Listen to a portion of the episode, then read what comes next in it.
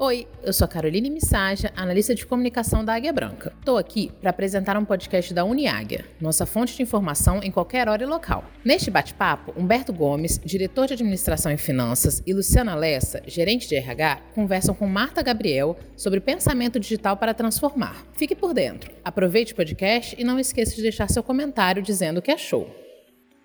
Olá, gestores. Tá, eu estou com Marta Gabriel, eu e Luciana aqui agora, participando do terceiro encontro de quatro da HSM São Paulo, RH Ágil. E nessa edição nós estamos com a Marta Gabriel, é uma das principais pensadoras digitais do país, mais 75 apresentações no exterior. Vocês podem estar vendo também TED dela, já tem uns quatro e preparando o próximo agora.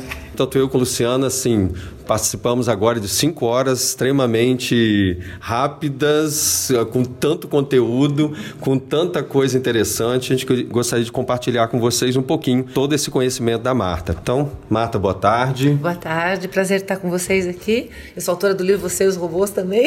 Isso, vou mandar foto para vocês depois do livro Isso, dela. pessoal, que livro é ótimo. Mas então, é, falando sobre o que, que a gente precisa para fazer a transformação digital, né? Então, a primeira coisa é mentalidade digital. E a mentalidade digital, ela envolve comportamento, ela envolve percepções, ela envolve o modo como a gente enxerga o mundo. E para que você mude mentalidade, você tem que conhecer a tecnologia, então tem que abraçar a tecnologia, testar, não ter medo, familiarizar, se adaptar. Não dá para você falar dos benefícios do LinkedIn se você não tem perfil no LinkedIn. Não dá para você falar como que um drone pode ajudar seu negócio se você não usa o drone. Às vezes você não vai usar o drone em si, mas você vai usar uma outra habilidade que ele te traz. Então, primeiro, é abraçar a tecnologia para mudar a mentalidade. Isso é um processo que acontece naturalmente quando você usa uma ferramenta nova. Você muda o modo de pensar, o modo de atuar, o modo de gerar valor. E a segunda habilidade é pensamento crítico.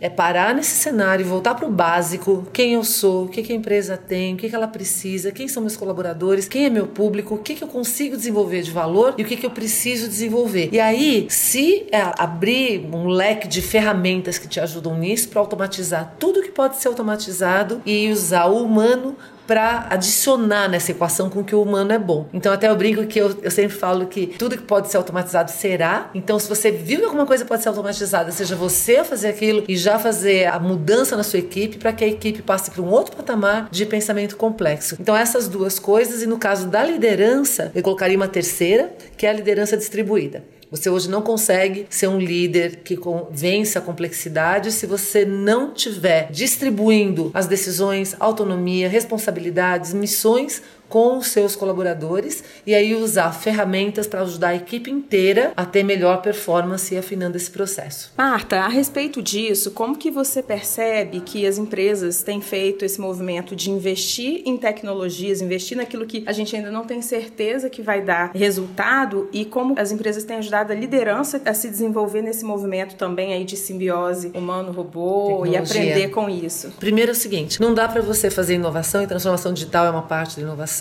sem ter verba.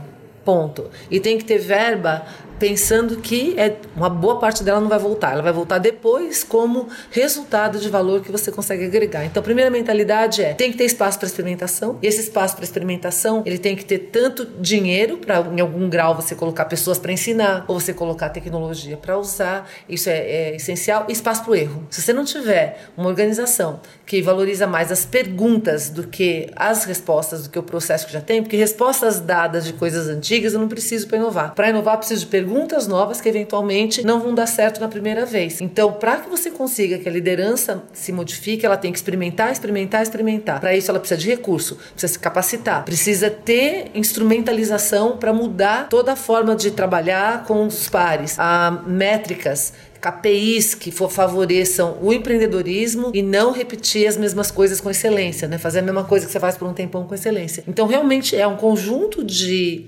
é, ações para que você favoreça a mentalidade digital para que você consiga fazer a transformação com mentalidade empreendedora, inovação voltada para agilidade no processo. Ok. Só, só para fechar, uma das frases que a Marta colocou no, na fala dela hoje cedo, realmente é muito interessante. Que ela fala: uma pessoa mediana, empoderada por tecnologia, torna-se melhor do que o maior expert humano trabalhando sem tecnologia.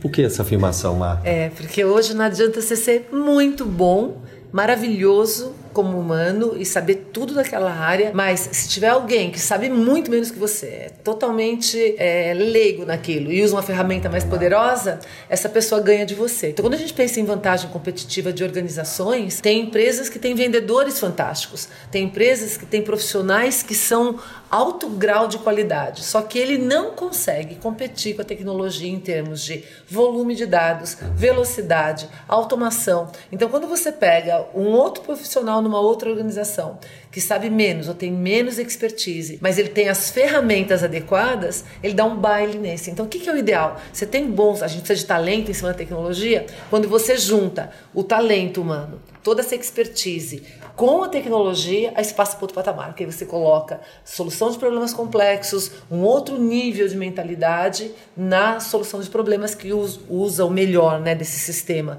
melhor humano, melhor tecnológico para melhores resultados. Ou seja, uma das coisas que você falou também, o bom é o misturar humano Isso. e tecnologia. Exatamente. Desde o início da história da humanidade, a inteligência do sistema cresce quando a gente sempre tenta não brigar com as partes, mas usar o que cada parte evolui, aí você consegue um sistema mais inteligente. Excelente. Marta, obrigado. tá? Todos vocês, depois eu vou mandar o caminho do, dos TEDs e também o livro dela. A gente vai estar recomendando todos vocês lerem, ok? Até uma próxima. Obrigado. Obrigada, Marta. Obrigada, eu que agradeço muito. Sucesso para vocês.